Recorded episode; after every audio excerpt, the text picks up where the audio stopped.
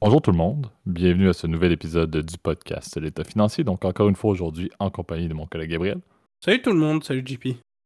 Et pour ce nouvel épisode, euh, vous allez voir, c'est euh, officiellement le, 26e épisode de la saison 3, donc euh, notre classique fin de, non, de la saison 6, pardon, qui concorde également avec la fin de la troisième année déjà du podcast. On avait fait un peu, on avait moussé le concept d'un épisode spécial avec, avec un stock picking. Souvent, en fait, le stock picking, oui, c'est un épisode spécial de fin de, saison, début de saison.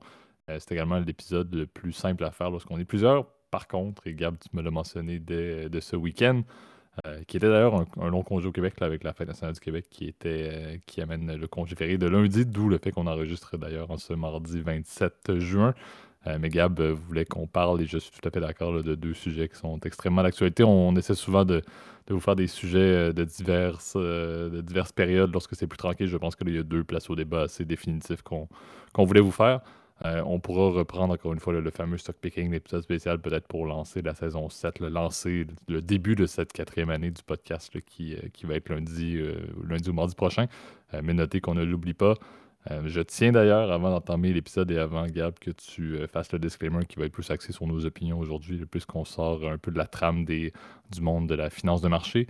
Euh, fin de saison 6, fin de troisième année, je veux euh, te remercier, Gab, euh, à nouveau en mon nom pour être embarqué dans ce projet fou qui était en plein milieu de, juin de pandémie 2020. et également un petit, un petit clin d'œil à l'ensemble des auditeurs, à la fois les auditeurs qui nous écoutent depuis plus récemment, mais également ceux qui nous écoutent depuis le tout début. On le mentionnait, à la base, c'était presque un passe-temps de pandémie. Plusieurs vont, avoir commencé le tricot ou d'autres trucs pour passer le temps lorsqu'on se demandait où est-ce que la vie s'en allait. Euh, le podcast est né de cela et euh, maintenant c'est littéralement plus qu'un passe-temps. C'est littéralement un vrai plaisir de le faire à chaque, euh, à chaque semaine de manière constante. Donc c'est toujours beau de voir ça. On dirait qu'on ne réalise pas, on ne fait pas vraiment de milestone ou de points où on regarde un peu en arrière en disant qu'on a réellement fait ça, un épisode par semaine depuis, depuis déjà trois ans, ce, qui ce qui est assez fou. Euh, mais on est rendu aux 150 quelques euh, épisodes consécutifs et j'avoue que c'est en grande partie à cause de vous, euh, chers auditeurs. Comme on l'a dit, tout le monde inclus, la communauté continue de grandir et c'est ce qui est beau. C'est ce qui nous motive à, le faire, même si la pandémie est, espérons-le, chose du passé, que c'est maintenant, comme on l'a dit, une, activité récurrente que Gab et moi faisons. Euh, je sais pas, Gab, si oui, le disclaimer, mais quand même un petit mot à faire pour euh, conclure, euh, lancer cet épisode qui conclut la troisième année et conclut également la sixième saison. Ben, les auditeurs le voient pas, mais là, j'ai la larme à l'œil. Mais plus généralement, merci beaucoup, en tout cas, pour votre écoute. Là, mais je sais pas comment vous remercier, parce que c'est vrai que c'est, comme tu l'as dit, JP, c'est un, c'est un vrai passe-temps, c'est un vrai plaisir, en tout cas, de, de faire ce, ce hobby, en fait, qu'on fait toutes les semaines. Moi, c'est un grand plaisir aussi de pour moi, de pouvoir me renseigner, etc., sur ce qui se passe dans le monde, et puis euh, être aussi euh, au contact, on va dire, de, plein de personnes. Je trouve que c'est quelque chose d'hyper encourageant. Si vous pouviez nous, euh, en tout cas, aussi partager cet épisode le plus possible, ce serait super apprécié aussi pour faire connaître notre podcast à ceux qui ne le connaissent pas encore. Donc, merci en tout cas à ceux qui le font. Puis, encore une fois, merci à toi, JP, aussi pour, pour l'aventure. Ça fait très plaisir. puis, Merci aussi encore une fois aux auditeurs pour leur, pour leur fidélité, parce qu'on voit que vous êtes euh, toujours aussi nombreux à nous écouter chaque semaine, ça fait vraiment chaud au cœur. Et puis, comme tu l'as dit pour le, le, disclaimer de cette semaine, bah, une fois n'est pas coutume, j'en ferai un, mais très rapide. Euh, évidemment, ça c'est comme ça va être plus un podcast d'actualité. Je trouvais que c'était plus pertinent en vue des de deux dernières actualités euh, dont on va parler aujourd'hui que de refaire quelque chose lié à un stock picking faire un, faire un truc qui est lié à l'actualité, d'autant plus que c'est très intéressant. Donc, euh, je vous laisserai dire ce que vous en pensez. Puis, dans tous les cas, n'hésitez pas dans les commentaires à, en débattre euh, aussi ou à nous écrire directement. Ça nous fera plaisir de savoir c'est quoi votre opinion sur ces sujets-là. Je pense que JP, on est prêt à lancer le premier jingle. Qu'est-ce que tu en penses? Exactement. Et puis, il faut le soulever. Je pense que des, ce sont deux sujets quand même assez chauds, mais aussi des, des, opinions qu'on va partager. Euh, bon, il y, a des, vies humaines en jeu à gauche et à droite euh, liées aux, deux sujets, donc à prendre avec des pincettes. Euh, mais effectivement, là, deux sujets fort intéressants pour, pour clôturer la saison, clôturer la troisième année. Donc, lançons en force avec le premier des deux. Place au débat. Parfait. Donc, premier sujet d'actualité a fait des manchettes énormément à partir de vendredi en fin de journée heure du Québec du moins, euh, également tout au long du samedi et du dimanche. On, ne peut pas passer à côté de la rébellion du groupe Wagner de, Evgeny Prigogine et ses hommes. qui, bon, dès, le vendredi, bon, si je fais une petite trame, puis après ça, on embarque dans le vif du sujet, l'élément déclencheur, supposément, était bon, l'attaque de camps, de camp en retraite là, en Ukraine euh, du groupe Wagner avec le décès de, quelques centaines d'hommes, si je ne me trompe pas, peut-être quelques milliers, dépendamment. les stats ne sont pas officiellement sortis, mais c'est un peu la goutte qui a fait déborder le vase pour Prigogine, qui était déjà en énorme froid avec, euh, avec la défense russe, avec l'armée russe. Euh, et plus précisément le Sergei Shoigu, si je me, trompe, si je me souviens bien de, son nom. et ces tensions-là, ces frictions-là étaient connues depuis plusieurs mois. Euh, et c'est un petit peu là où à la fois l'Occident, à la fois l'OTAN, mais également, et là je nomme certains acteurs qui sont surprenants pour certains, mais Poutine et Loukachenko. Gab, tu vas avoir ton opinion à donner sur Loukachenko et son, et son rôle dans tout ça. Euh, mais il y a eu une perte de contrôle des deux côtés. À la fois, les, États-Unis et l'OTAN ont été très surpris par euh, cette montée, cette rébellion soudaine de Prigogine, mais également, si on le voit du côté du clan russe et biélorusse, on voit également qu'ils ont un peu mis ça sous le tapis, ce conflit-là, ou ces frictions-là entre la défense et et le groupe Wagner, euh, au point où ça, a explosé un petit peu. Et, c'est là où, à partir du vendredi, on a vu euh, une mention de Prigogine qui mentionnait vouloir monter et, littéralement envahir Moscou, si on peut dire, avec encore une fois la, finalité de ce qu'il voulait faire. Est-ce que c'était se rendre au Kremlin et prendre le pouvoir? Est-ce que c'était juste aller faire tomber les têtes au niveau de la, de la défense russe? C'était pas très très clair, mais on sait que rapidement, il a pris le contrôle au niveau de Rostov-sur-le-Don, de la, du, pôle, du, QG, si on peut dire de, la défense russe et de, des opérations, de l'opération militaire spéciale, de, on va dire l'invasion euh, de la Russie en Ukraine. Et par la suite, a remonté vers, vers Moscou avec plus ou moins d'opposition selon ce qu'on a vu. Il y a eu, euh, si je ne me trompe pas par le groupe Wagner, quelques, quelques avions ou hélicoptères euh, de la défense russe, de l'armée russe qui ont été, qui ont été abattus. mais outre ça, il semble que c'était plutôt pacifique, que les personnes accueillaient le groupe Wagner avec plutôt une certaine forme de pacifisme, même certains semblaient les encourager. Euh, et au final, on s'est retrouvé avec l'annonce. Je pense que moi, je suivais ça un peu samedi euh, euh, de ce magnifique long week-end au Québec. Et, je me disais, bon, c'est inévitable c'est un coup d'État, c'est le début d'une guerre civile. On ne sait pas. Est-ce que ça. On attendait presque juste que le convoi de, Wagner, qui est estimé supposément à 25 000 hommes, maintenant, on ne sait plus trop. on parle peut-être de 5 à 10 000 hommes. Les, stats, encore une fois, sont, sont pas officiels, étant donné que c'est la, la Russie. C'est très facile, très facile, pardon. Au contraire, très difficile d'avoir l'information à jour. Euh, mais finalement, on a vu euh, samedi le volte-face complet alors que Wagner et Prigogine ont décidé de juste retourner euh, vers, vers leur camp initial. Je pense que c'était en Ukraine. ils ont littéralement tout libéré au niveau des routes qu'ils avaient pris vers Moscou. Je pense à peu près à 200 km de Moscou, les, troupes les plus proches de Wagner qui se sont retrouvées et ont même libéré Rostov-sur-le-Don, le QG, comme on l'a dit, de, l'armée russe pour, pour l'invasion de l'Ukraine. Donc, on s'est retrouvé avec un, justement un statu quo, entre guillemets, une, claire problématique au niveau de la Russie, la facilité que Prigogine a eue avec un, groupe de mercenaires privés euh, de, remonter euh, presque jusqu'à Poutine était quand même assez étonnant. Et c'est là qu'on a vu toute la trame et on a entendu un petit peu plus qu'est-ce qui s'est joué pour qu'un accord soit mis en place. Et c'est là où Loukachenko le président de la Biélorussie a eu euh, supposément un impact énorme pour justement mettre en place un, deal en bon anglais euh, qui permet à, Prigogine euh, de, protéger son groupe, d'être extradé ou d'aller s'installer, si on dire, d'avoir un exil en Biélorussie, une protection également. toutes les, oppositions en termes de justice par rapport à ses mercenaires et à lui-même ont été retirées également en Russie et de ramener, soi-disant, de l'ordre également sous le régime de Poutine. Euh, malgré ce qui, encore une fois, montre une, faiblesse quand même assez notoire du Kremlin. Euh, on se retrouve avec un peu un résultat qui, à mon avis, est négatif pour tout le monde. Donc, Poutine paraît plutôt faible. Euh, Loukachenko, qui était supposément hyper malade, est un petit peu la seule personne qui semble être le héros de toute cette histoire-là. Et Prigogine se retrouve présentement avec, je pense qu'il est arrivé aujourd'hui, justement, ce mardi, dans son exil en, en, Biélorussie. Et ses mercenaires avaient le choix, globalement, entre euh, se joindre à son camp euh, en, Biélorussie, qui est, je ne me trompe pas, une vieille base euh, déserte de l'armée biélorusse, ou bien de se joindre à l'armée, à l'armée russe. il y avait aussi des trucs avec des équipements militaires du groupe Wagner qui étaient transférés vers l'armée russe ou qui suivaient. Bref, donc on se retrouve avec un statut un peu curieux. C'est sûr que je pense, Gab, je te, laisse parler en instant si tu as quelques points à rajouter là-dessus, sur ma petite introduction. C'est sûr que moi, je voudrais avoir quelques points sur, bon, qu'est-ce qu'on espérait que ça puisse avoir sur la fameuse contre-offensive ukrainienne, tout ces, cette, guerre interne, si on peut dire, entre la Russie et, Wagner. Euh, mais ça reste quand même évident que c'est très négatif ce qui s'est produit ce week-end. Il n'y a pas eu beaucoup de gains là-dessus. Et ça a mis un petit peu en, lumière beaucoup de, conflits à l'interne, certes, mais également aussi juste le fonctionnement de Wagner dans ça. On parle quand même de près de 1 milliard de dollars US en un an qui ont été donnés, euh, entre guillemets, par le Kremlin. ça a été avoué presque officiellement maintenant que c'était le Kremlin qui finançait Wagner. Spoiler, on le savait. Euh, mais quand même, c'était pas des petits sous qui étaient donnés à ce groupe-là. Et si je ne me trompe pas, il y avait presque une finalité à la fin du mois de, juin ou de juillet où le groupe Wagner n'allait plus être financé par contrat par l'État. Donc, il y avait quand même beaucoup de choses qui se tramaient et on réalise qu'en réalité, c'était pas forcément une opposition face à Poutine et au régime, c'était plus une sauvegarde du groupe que Prigogine semblait vouloir. Est-ce que ça va être ça qui va se produire ou non? Bah, c'est exactement ce que tu viens de dire, en fait. Euh, je pense que c'est le point central, en fait, parce qu'on avait encore de la difficulté à comprendre les motivations de Wagner à, faire effectivement cette espèce de tentative de coup d'État euh, semi-raté, etc. En, samedi. Là, donc, euh, effectivement, moi j'ai vécu ça en, direct. Là, toutes les 10 minutes, tu avais des tweets qui disaient Ah bah oui, il se rapproche, il a plus qu'à 100 km, etc. Et c'est vrai que le convoi avait vraiment avancé.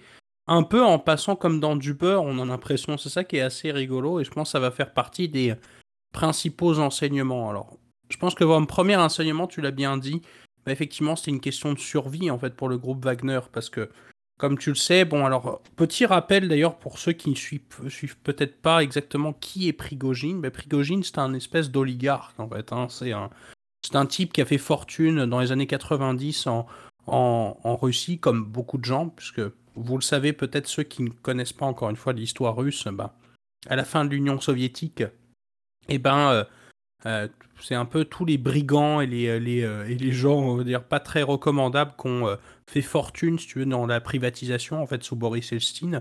et notamment Prigogine, puisque ce dernier, en fait, était, après avoir passé 10 ans en prison dans les années 80, bah, après être sorti, eh ben, il a fait fortune en, lançant une chaîne de hot dogs, je crois. C'est assez, rigolo. Le, type, c'est un peu le.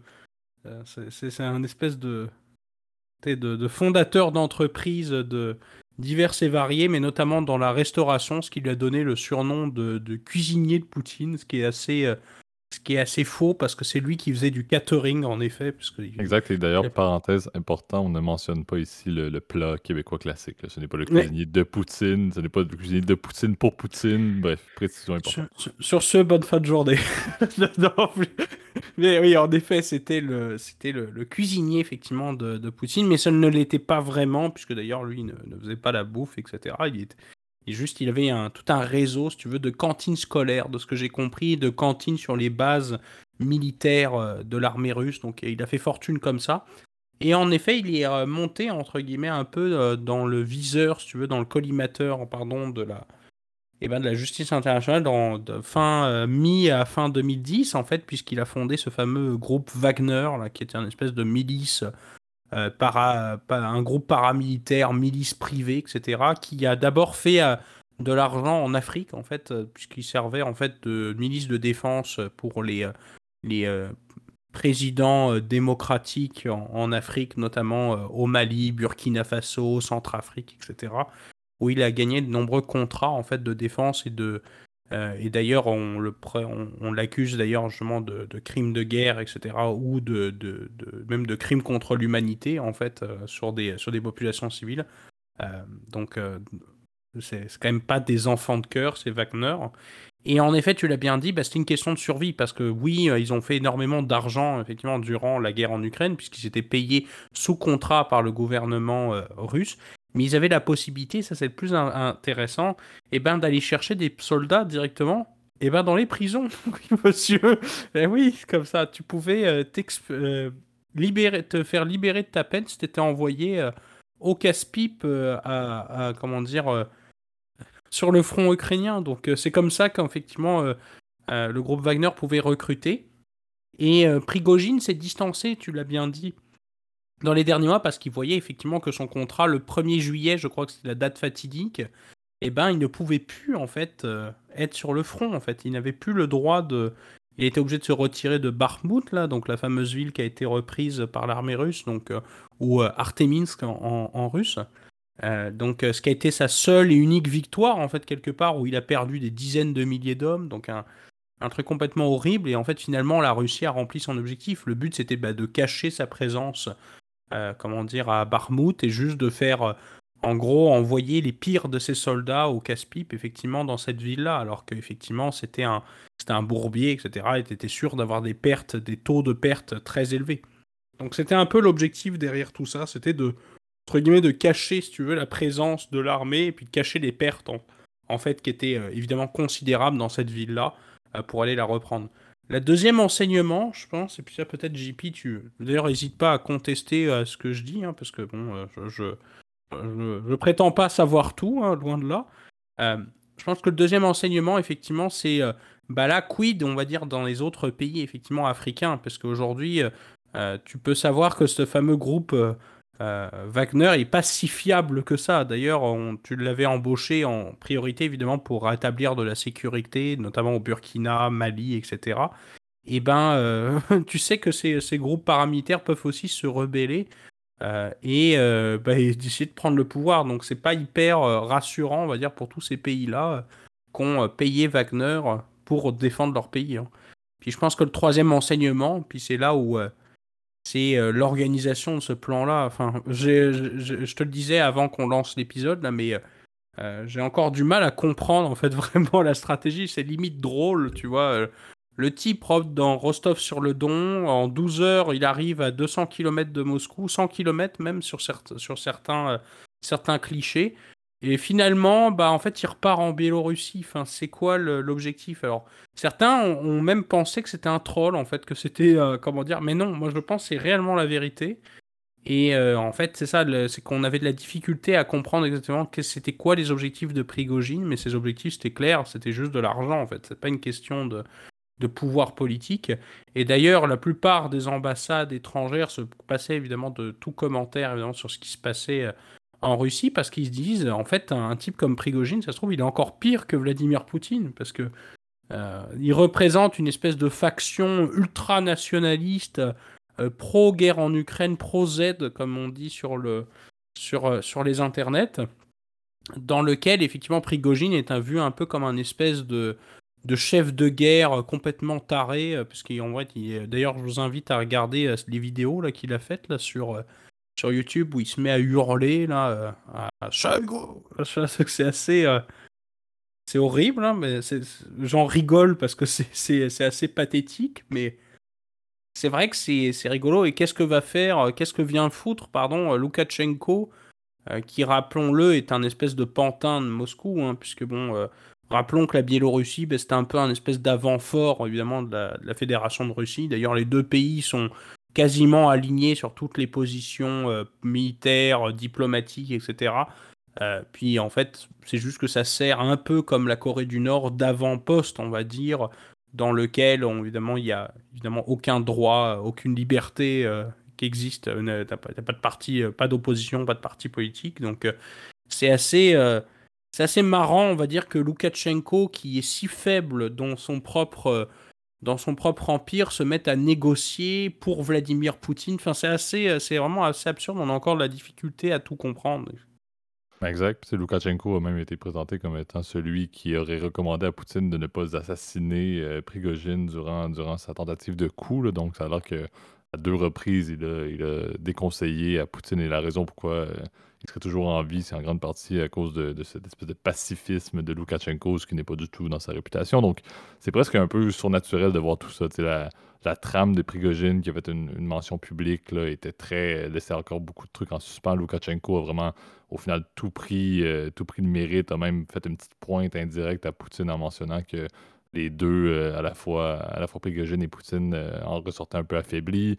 Euh, Poutine aujourd'hui est sorti comme si rien ne s'était passé absolument en remerciant Loukachenko, en remerciant également l'armée russe pour la défense, alors qu'en réalité, il y avait, y avait quelques, quelques petites barricades qui avaient été mises sur Moscou. Le Moscou aurait pu être prise, littéralement. J'ai de la misère à, croire réellement, sauf si les estimés d'hommes de, de Prigogine étaient vraiment si basses comme on peut, comme on peut croire également, mais ça, ça tenait pas à grand chose. Donc, c'est un peu ça qui est fascinant et, ça reste encore une fois, l'accès à l'information est tellement limité que peut presque se questionner sur euh, comment les Russes l'ont vécu. C'était la première fois où tu commençais à avoir réellement un impact de la, de la guerre en Ukraine qui se reflétait directement Euh, en, Russie, on peut bien être, pacifique à l'arrivée d'un groupe de mercenaires qui monte sur Moscou.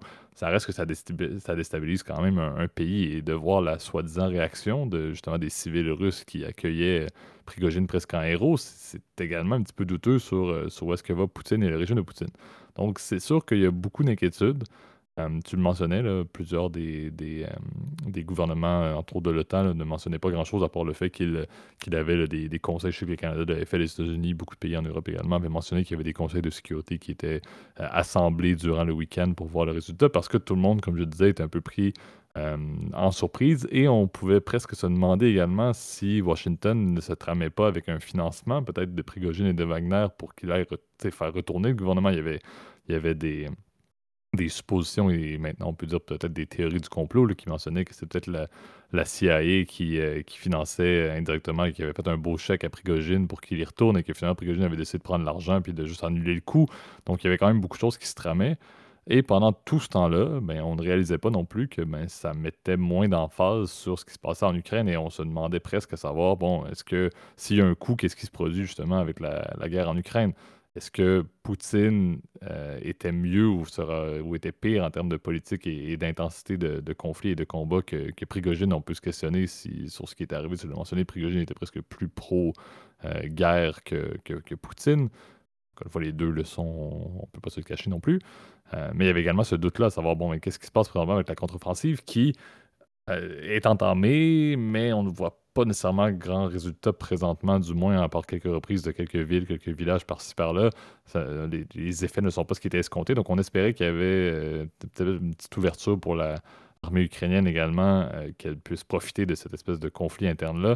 Euh, là, on est tellement passé rapidement à autre chose qu'on peut croire que c'est un petit peu du surplace. On sait que, sans faire une trame là-dessus, parce qu'on veut vraiment plus parler de Wagner, ça reste que l'armée ukrainienne fait face à quand même une préparation face à cette contre-offensive-là, les Russes se sont quand même préparés. Il y a des champs de mines épouvantables qui ont été mis euh, dans des zones quand même assez significatives qui détruisent à peu près n'importe quel tank euh, que, que, l'armée ukrainienne euh, envoie. Donc, on voit que ça n'aura pas réellement eu les. Au final, il y a, personne n'y gagne. Même l'armée ukrainienne, la contre-offensive, n'a pas de bénéfice de ce qui s'est produit. Donc, c'est un peu fou de croire qu'un événement qui aurait pu être aussi significatif, qui a été sur tous les médias du monde pendant plus d'une journée, euh, au final, tu se réalises comme étant, ben, on tourne un peu la page, on ne sait pas trop c'est quoi la suite, mais il n'y a réellement pas nécessairement un risque énorme que le régime de Poutine tombe, que la Biélorussie devienne le gang, que, que Loukachenko gagne le prix Nobel de la paix, euh, que Prigogine est euh, un groupe Wagner qui est aussi puissant parce que littéralement ils sont un peu mis aux oubliettes. Ça m'étonnerait qu'ils aient une position aussi significative et un financement aussi significatif également de la part de la Russie qui est leur principale source de revenus. Euh, et ben, l'Ukraine continue à faire face à, une, euh, à, une, armée russe et à un nombre X de, militaires russes qui sont quand même bien préparés, même s'ils ne sont pas en énorme nombre ou en maximum de capacité, ils restent quand même bien préparés face à la contre-offensive. Donc, c'est surprenant comment.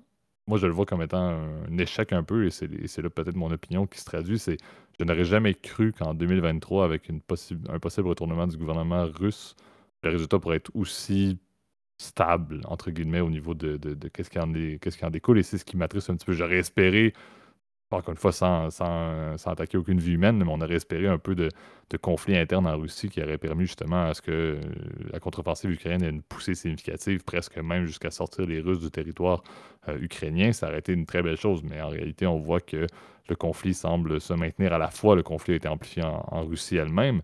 Euh, mais le conflit va se continuer et on n'a pas de dénouement. Je sais que Gab, tu dis souvent que je suis un peu en mode Kumbaya, mais c'est un petit peu ça, s'arrêter peut-être le domino que tout le monde aurait pu espérer, la porte que tout le monde aurait pu espérer pour permettre euh, un changement, mais au final, ce n'est pas du tout le cas et c'est un peu là la tristesse de, ce, de, ce qui s'est produit et au final de l'absence de conclusion importante pour, pour la paix dans le monde. Et là, Gab, peut-être un mot à dire euh, J'en ai, j'en ai limite rigolé quand tu as dit la paix dans le monde, là, mais euh, oui, bah c'est sûr que évidemment, euh, on aurait attendu, si tu veux, comme occidentaux, on a tendance, mais c'est d'ailleurs ce qui est un peu malheureux, on va dire, dans ce conflit, de notre point de vue, c'est qu'on a tendance, on a tendance à, à toujours aller regarder qu'est-ce qui vient mieux dans le guillemets dans la position de l'Ukraine et euh, malheureusement, ça nous fait créer avoir une mémoire un peu sélective des événements, en fait. donc, euh, ou euh, ce qu'on appelle un framing bias, pardon, de l'expression en, anglais, là, mais biais de sélection, c'est de sélectionner l'information qui est plus à notre avantage, alors que on doit prendre en compte tout ce qui se passe. Et c'est vrai qu'on a tendance à dire, ah bah Prigogine, je trouve ça une bonne chose. Bah non, en fait, euh, quand même dans l'ensemble, les deux options à disposition sont des ultranationalistes euh, russes, etc., qui veulent défoncer l'Ukraine. Donc les deux solutions ne sont pas acceptables. Euh, par contre, c'est vrai que l'offensive, entre guillemets, a détérioré clairement la crédibilité, on va dire, de, de Poutine. Crédibilité en termes de leader tactique, on va dire, sur le terrain militaire, euh, puisqu'il a été obligé, on va dire, d'adouber euh, une milice qui fait, euh, enfin, de pardonner en tout cas une milice qui fait clairement une tentative de coup d'État sur ton pays. Enfin, imagine la même chose en France. Enfin, c'est comme si, je sais pas, tu avais un, je sais pas, un gang de Bretons qui décidait de prendre le pouvoir, puis que tu avais le, le, le, chancelier allemand qui disait Ah bah non, on a négocié une paix. Enfin, tu vois, c'est absurde. Ce serait, ce serait absurde, évidemment, vu de notre côté-là. Alors, tu vas me dire, s'il n'y a que ça qui. Ce genre de truc arrive en Russie. D'ailleurs, il y a tout ce genre de compilation de mimes russes qui existent sur le net.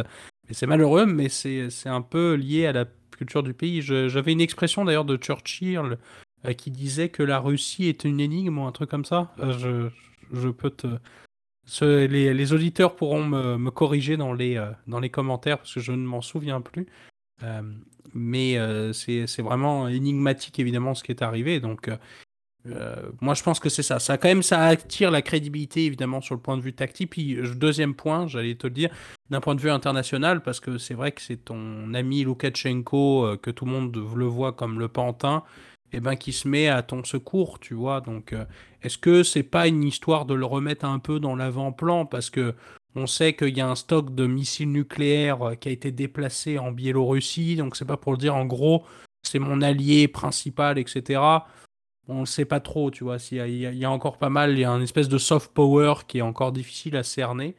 Et, mais de l'autre côté, bah, les autres pays s'inquiètent évidemment du sort justement de, la Russie, parce qu'un État russe faible, effectivement, quand même, ça aura des conséquences négatives, même s'il y a une sortie de crise. Hein, parce que on l'a bien vu dans les années 90, encore une fois, c'était vraiment un, vrai bordel, pardon d'expression, mais la Russie a perdu quasiment les deux tiers de son PIB euh, en, l'espace de 10 ans. Euh, c'était une période où il y avait une criminalité euh, exponentielle, où tout le monde, où tu avais la possibilité de te faire assassiner, si tu veux, dans la rue, était proche de 1, en fait.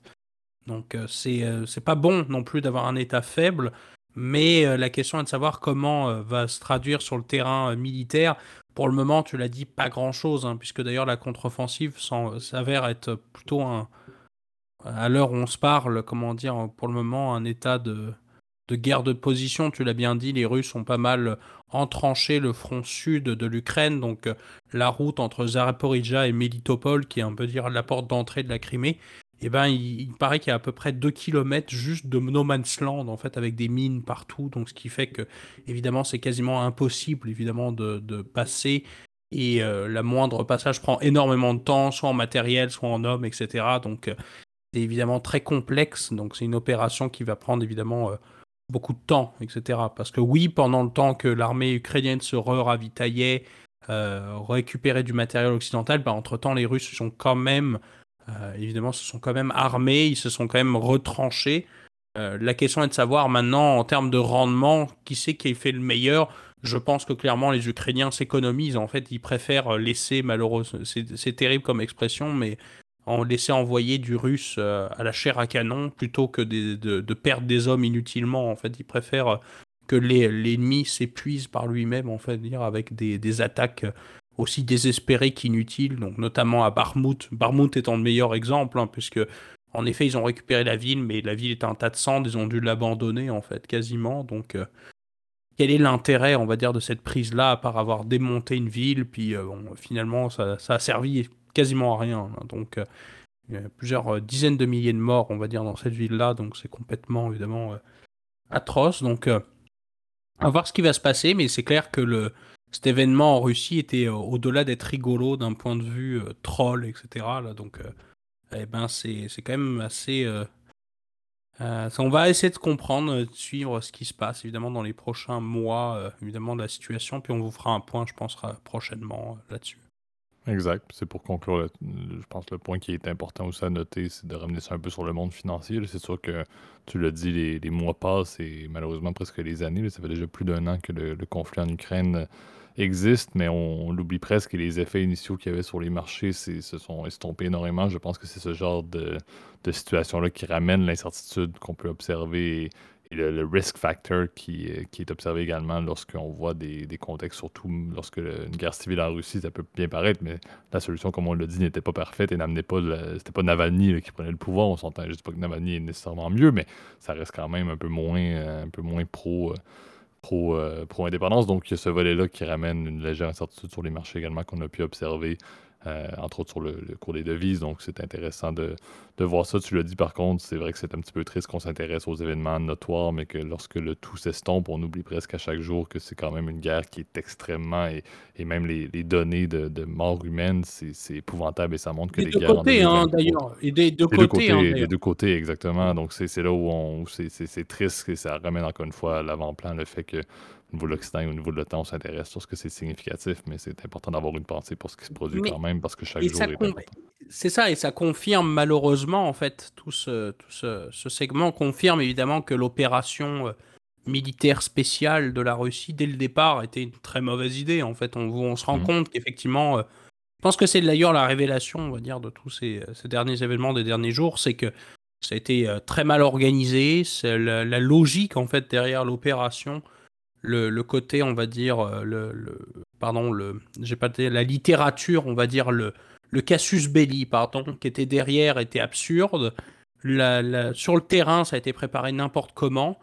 Et au final, bah, on voit le résultat, c'est qu'au final, bah, en fait, euh, tu as des pertes tous les jours, euh, plus inutiles les unes que les autres. Puis finalement, le front, les Ukrainiens, ils peuvent pas, en fait, d'un point de vue pareil de, de légitimité, dire on va arrêter le combat parce que c'est malheureux, mais c'est leur pays, etc. On leur a, déjà repris euh, dans le droit international. D'ailleurs, ils sont, ils sont chez eux en fait. Donc c'est véritablement, c'est vrai que ça, ça, pose énormément de problèmes d'un point de vue euh, légitimité, etc. Mais je pense qu'on en a déjà pas mal parlé aujourd'hui. Puis on est prêt, si tu veux, JP, à lancer le deuxième segment.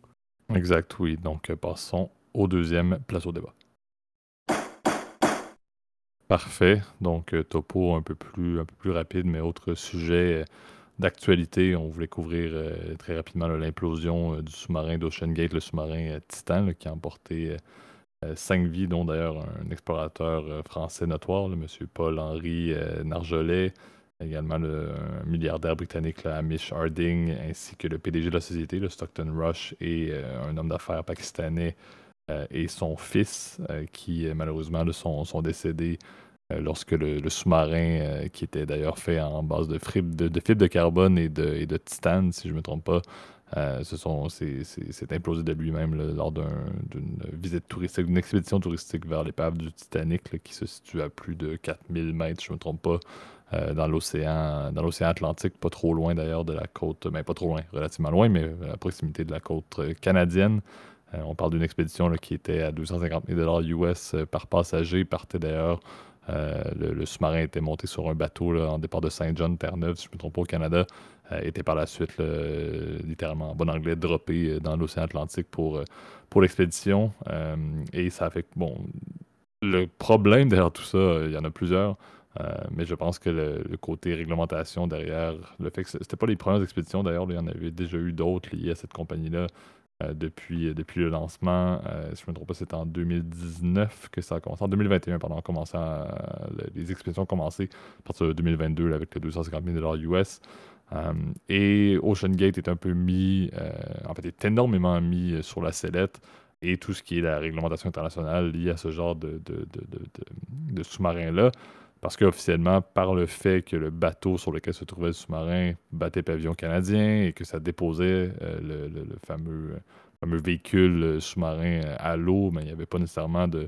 Ça n'avait pas besoin de battre pavillon pour un pays particulier. Ce n'était pas lié, entre autres, aux États-Unis à la réglementation de, 1993, le Passenger Vessel Safety Act, qui aurait normalement impliqué beaucoup plus de, réglementation et d'approval, si on peut dire, là, avant de pouvoir euh, justement faire une expédition de cette ampleur-là. c'est pas, pas proche, sachant toute la pression euh, qu'on peut retrouver plus on va euh, justement en profondeur dans l'océan.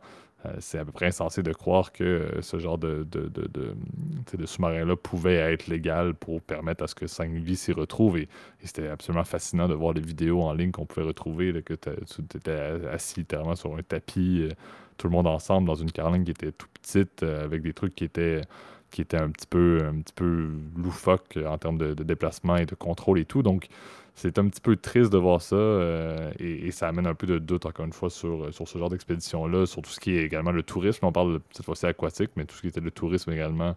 Euh, au niveau de, de, l'espace, c'est des, des, points de doute, encore une fois, de dire est-ce que c'est vraiment bien si des civils peuvent avoir accès à des expéditions de ce genre-là où, au final, des vies peuvent être perdues? Et est-ce que le résultat va être des changements au niveau de la réglementation? Peut-être pas. Personnellement, je ne savais même pas que ça existait, ce genre de tourisme dans des, dans des sous-marins un peu, euh, un bidons, pardon du terme, euh, pour des coûts aussi faramineux avec une, société privée qui était méconnue.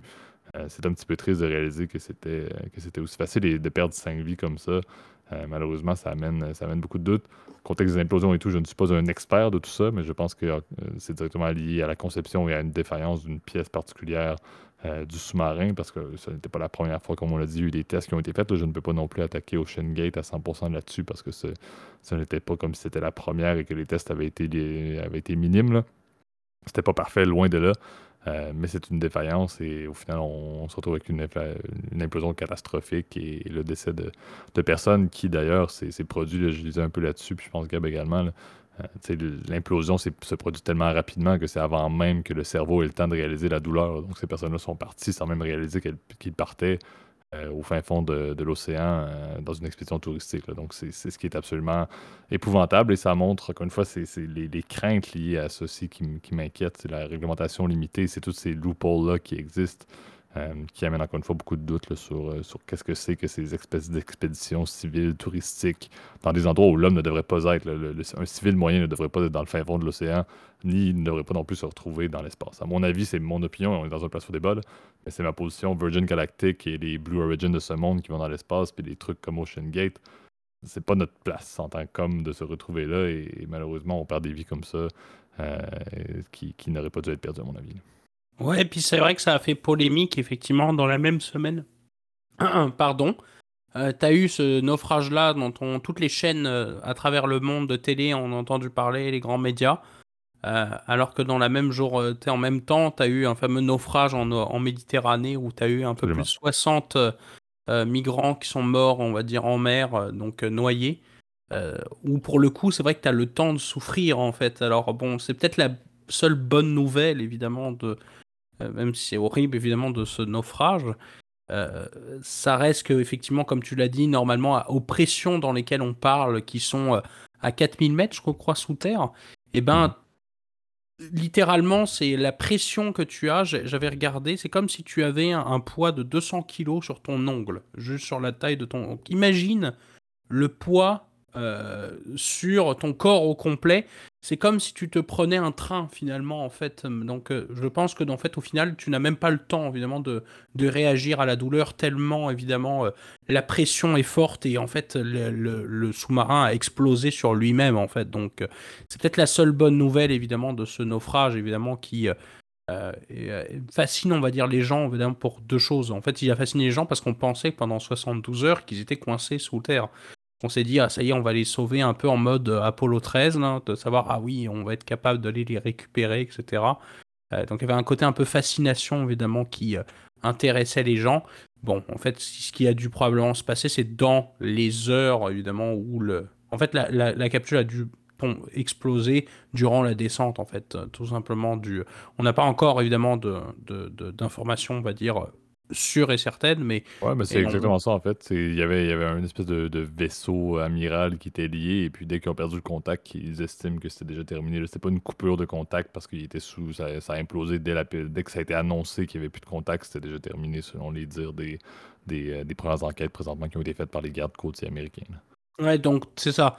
Si tel est le cas, effectivement, pendant 3 euh, jours, 3-4 jours, on a cru effectivement qu'ils étaient peut-être potentiellement en vie quelque part dans l'océan. Donc il y a un côté euh, je dis, va aller à la rescousse, si tu veux, qui faisait parler, parce que les médias sont un peu complices, évidemment, de ça, de dire que effectivement, on a peu d'espoir. Au lieu d'avoir dit on a très très peu d'espoir, évidemment, par rapport au, devenir de ce sous-marin, bah, ils ont préféré entretenir évidemment le, le côté on a entendu des bruits à 4000 mètres, etc. Alors que bon, il s'est avéré qu'effectivement, euh, ce n'était pas le cas. Donc, euh, euh, c'est ça qui est un peu tragique, évidemment, dans l'histoire. D'ailleurs, dès le début, les gardes-côtes américains, apparemment, étaient très sceptiques par rapport aux chances de survie d'un tel submersible qui, comme tu l'as dit, n'était pas du tout homologué, en fait, n'était pas du tout aux normes international. Alors, j'y connais rien. Hein. N'allez pas me dire, ah oui, Gabriel, t'as dit une connerie euh, sur les normes internationales de, de sous-marins. Déjà, apparemment, je m'en fous un peu de ces mots. depuis,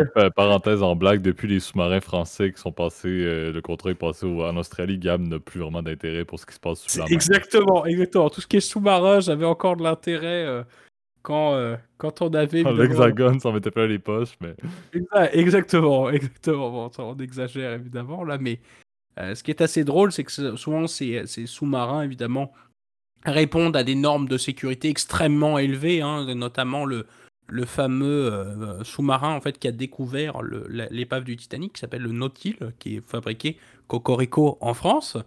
Euh, je crois à Brest d'ailleurs, si je ne me trompe pas, donc euh, ma région natale, donc la Bretagne. Même s'il y a des gens qui vont dire non, c'est pas en Bretagne, je, vous connais, je vous entends déjà, bref.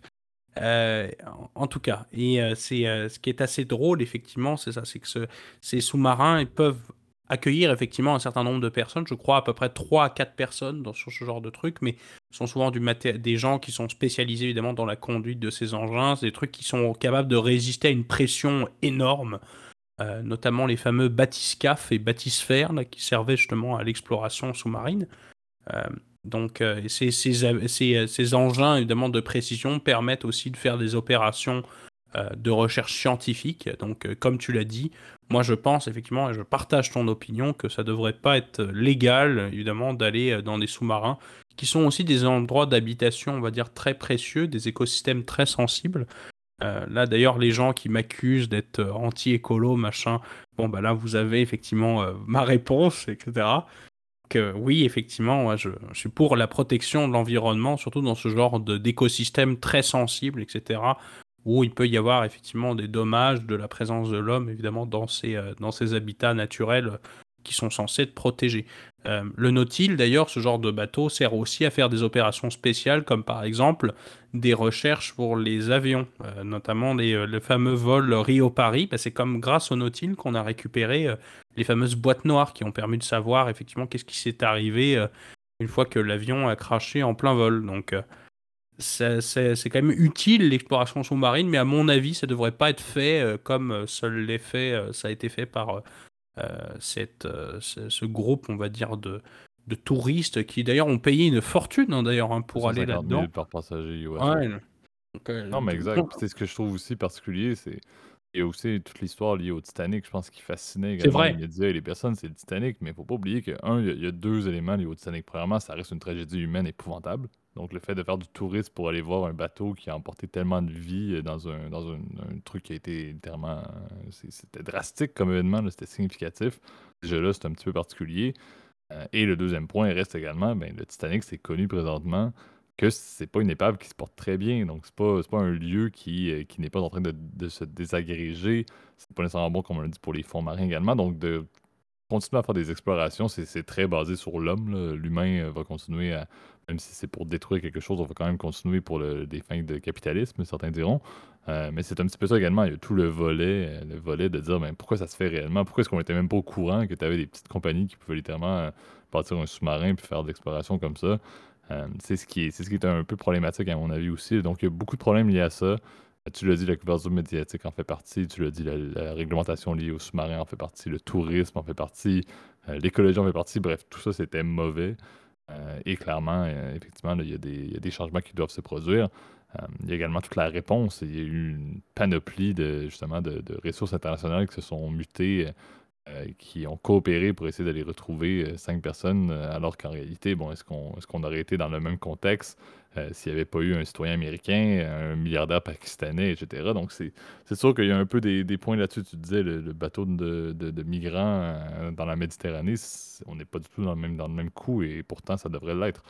Euh, donc, ça montre encore une fois un peu aussi un volet d'inégalité. Donc, une, histoire qui a fait couler beaucoup d'encre et euh, qui a pris beaucoup d'heures à la télévision, alors qu'en réalité, ça ne l'aurait, pas dû. Euh, et c'est, un petit peu ça qui est triste. On salue d'ailleurs, surtout comme je disais, l'explorateur français, ça reste tout de même triste parce qu'il avait une expertise quand même énorme. C'était pas sa première visite, il avait apporté beaucoup. j'avais, il y avait même des personnes au Québec qui sont fans de tout ce qui est le, monde maritime et le monde aquatique qui euh, le louangeait euh, après l'annonce de son décès. donc, euh, donc ça, c'est une, une perte pour l'exploration. Et, chaque vie est une perte. encore une fois, ça, c'est important de le soulever, mais clairement, euh, certaines problématiques, on va espérer bon, euh, qu'il y ait des changements, comme je le mentionnais, mais est-ce que c'est réellement ça qui va tourner soudainement l'exploration euh, à l'aide de sous-marins qui ne sont pas au, standard US? Je pense qu'on voit que c'est clairement pas le cas et ce n'est probablement pas la seule occurrence, juste une qu'on a beaucoup plus entendu parler que les autres. je sais pas, Gab, si tu avais un point d'ailleurs que tu voulais ajouter. Non, oui, bah, juste pour rajouter, c'est sûr que ce qui fait les mythes, évidemment, c'est que d'ailleurs, le fameux bateau s'appelait le Titan donc euh, Titan, Titanic, etc. Donc euh, il y a un parallèle, on va dire, euh, macabre, mais en même temps, comment dire, légendaire, en fait, qui vient avec ce bateau qui, je pense, fascine, en fait, les gens, hein, d'ailleurs. Je pense que l'histoire du Titanic aussi, c'est quand même, ça fait partie, je pense, des, mythes, on va dire, du, du XXe siècle, hein, puisque, bon... C'était quand même l'un des plus gros bateaux. En fait, c'était le plus gros bateau de son époque hein, quand il était construit, le Titanic. Euh, qui était un peu le fleuron de la, White Star Line. Donc euh, c'est ça qui fascine, on va dire, les, les, gens en fait derrière ce, derrière ce, ce bateau, c'est ça, c'est toute son histoire, etc. Puis le fait qu'il a... Après, il y a eu finalement le film de James Cameron aussi, qui a, qui a, quand même vraiment euh, relancé, on va dire, l'appétit sur les... et puis la fascination de ce bateau-là. Mais c'est vrai que, contrairement à d'autres naufrages en bateau, bah, ce dernier, comment dire est resté, on va dire, un peu dans la, dans la légende, alors que certains ont, ont un peu dit, un peu oublié, comme par exemple le fameux Lusitania, qui d'ailleurs était l'espèce de copie euh, crachée, on va dire, du, du Titanic, c'est craché, euh, je crois c'était pendant la Première Guerre mondiale, là, donc, euh, et ben ça, ce dernier, on a un peu oublié, mais c'était le, c'était l'autre, comment dire, l'autre, comment dire, désastre, on va dire, de, de l'Atlantique, on va dire, qui qui est un peu moins un fait un peu moins parler. Puis je pense aussi le, côté on va dire luxueux derrière ce bateau là qui était on pensait qu'il était insubmersible et finalement euh, bah non en fait c'est c'est malheureux donc euh, euh, je pense que ça contribue entre guillemets à la légende et c'est pour ça d'ailleurs je pense que c'était intéressant d'en parler parce que au-delà de ça bah, ça pose des questions évidemment sur comme tu l'as dit, sur la, la, responsabilité qu'on a en tant qu'humain d'aller, oui ou non, faire sur ce genre d'opération, puis dégrader, je trouve, l'environnement ou euh, payer euh, inutilement, c'est ça, pour descendre dans, dans, une épave qui, malheureusement, aujourd'hui, est en très mauvais état, etc. Donc, voilà, je pense que c'est tout ce que j'avais à dire sur ce sujet-là. Exact. Donc, ça fait le, tour pour l'épisode d'aujourd'hui. Donc, merci à nouveau, Gab, pour ta contribution. Merci pour les deux sujets, d'ailleurs, les deux places au débat pour aujourd'hui. Merci tout le monde pour vos écoutes. Merci tout le monde à nouveau pour euh, ces, écoutes dans cette sixième saison. Je le mentionne à nouveau parce que c'est important, mais cette fin de, troisième année du podcast. Euh, donc, toujours euh, intéressant de vous, de voir en grand nombre nous suivre sur les deux grands groupes de plateformes. Donc, toujours sur YouTube, qui est notre plateforme qui me surprend, encore une fois, d'une semaine à l'autre, avec les, vues, euh, sachant, encore une fois, que Gab fait un excellent display visuel à chaque fois, mais nous entendre avec un, fond, un, fond avec de l'écriture, ça nous fascine toujours de voir le nombre d'écoutes. Euh, on vous en remercie si vous avez apprécié la vidéo. allez mettre un like, abonnez-vous à la chaîne et mettez également la cloche pour les notifications. si vous avez, surtout dans les places au débat, des opinions, des avis que vous voulez partager de manière publique, n'hésitez pas à utiliser la zone de commentaires. Euh, si vous voulez le faire de la même manière ou de manière plus privée directement vers nous, Gab dans la zone de description l'adresse courriel du podcast, donc ça nous fait toujours plaisir de vous lire. Euh, également, comme on le mentionne, commentaires, idées de sujets et tout, ça nous fait aussi toujours plaisir d'ajuster un petit peu notre line-up de, sujets en bon anglais pour, euh, pour ce qui vous intéresse. Et sinon, dans l'autre groupe, qui est d'ailleurs la majorité d'entre vous chaque semaine, sur les plateformes audio, donc Apple Podcast, toujours la, la plateforme numéro 1, Spotify, Overcast, Deezer, etc. Donc, vous pouvez également vous abonner à la chaîne, mettre des, likes ou un système de gradation si vous avez apprécié la vidéo ou le, contenu audio dans ce, dans ce contexte-là. Et, comme je dis toujours, c'est cool le référencement numérique, mais le podcast et la communauté de l'État financier découlent à 100% du bouche à oreille. C'était, c'était ça au début, c'était euh, Gab et moi qui avons parti ça en en parlant à nos amis, et soudainement on est rendu avec, avec plusieurs centaines d'auditeurs à chaque semaine. Euh, donc n'hésitez pas à le partager si, si vous l'appréciez. Je pense que la meilleure chose, c'est d'en parler à vos amis, à vos proches. Euh, et à vos collègues également. je pense que ça crée aussi des. Ce genre de communauté-là, ça serait aussi bien, et je, l'espère que ça a motivé depuis trois ans certaines personnes également à lancer un podcast. Euh, pour eux-mêmes, je constate que c'est quelque chose qui est, très, euh, qui est très simple, qui est très facile à lancer. Ça nous fait toujours plaisir de vous le faire, mais ça nous fait toujours plaisir aussi de savoir que vous le partagez et même vous contribuez vous-même à la création de contenu. je pense que c'est super intéressant. Je pourrais faire une heure de, remerciements et de mentions, mais j'aime beaucoup ça encore une fois. C'est un projet fou, mais c'est cool de voir qu'on en est en 2023 et on y est toujours. Sachez, et je le dis toujours à chaque fin de saison et à chaque fin d'année d'ailleurs, euh, pas de pause. Euh, donc on est là dès lundi, mardi prochain et on compte bien continuer notre série d'un épisode par semaine. Euh, ce qui est absolument fascinant, je le mentionne souvent, à la fois congé, vacances, gamme en France qui était, plus fréquent qu'autrement, surtout pendant la pandémie, on y est toujours. Donc, ça va, ça va tenir, rassurez-vous. Euh, pas de pause pour le, podcast État financier. Donc, on vous retrouve dès la semaine prochaine. Merci à nouveau pour ces trois ans. Merci Gab et bonne semaine tout le monde.